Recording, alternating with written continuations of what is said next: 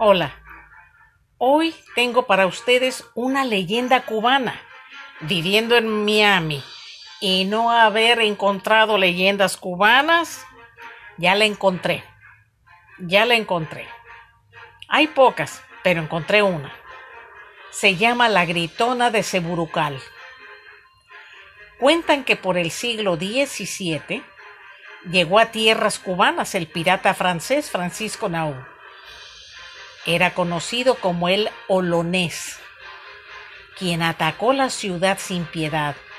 De paso raptó a una bella moza para hacerla su amante. La muchacha se defendió con todas sus fuerzas. El hombre, al no conseguir lo que deseaba, cogió una hacha afilada y le cortó la cabeza.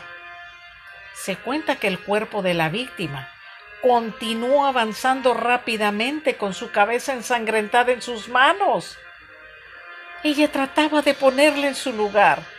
Con la sangre caliente, tuvo fuerzas para llegar a una especie de pozo profundo situado en la zona de Seburucal. Allí murió ante la desesperación de no poder acoplar su cabeza a su cuerpo. Algunos aseguraban que durante más de dos siglos la joven vagaba por la villa a partir de la medianoche del primer viernes de enero, el viernes de Dolores, el viernes santo y el viernes anterior a la Natividad de Cristo. Salía de la sepulcral residencia con la cabeza en la mano.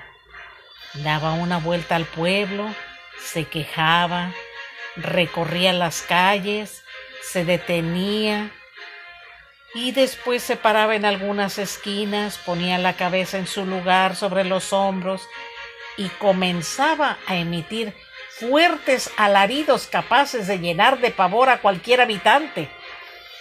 Se cree que esta era la forma que tenía el fantasma de recordar el crimen ejecutado por el pirata. Aún algunos la han escuchado y exclaman, Dios nos asista. Ahí viene la gritona de Seburucal. Siempre agradecida por su tiempo para escucharme. Los invito a estar pendientes del siguiente relato. Hasta la próxima.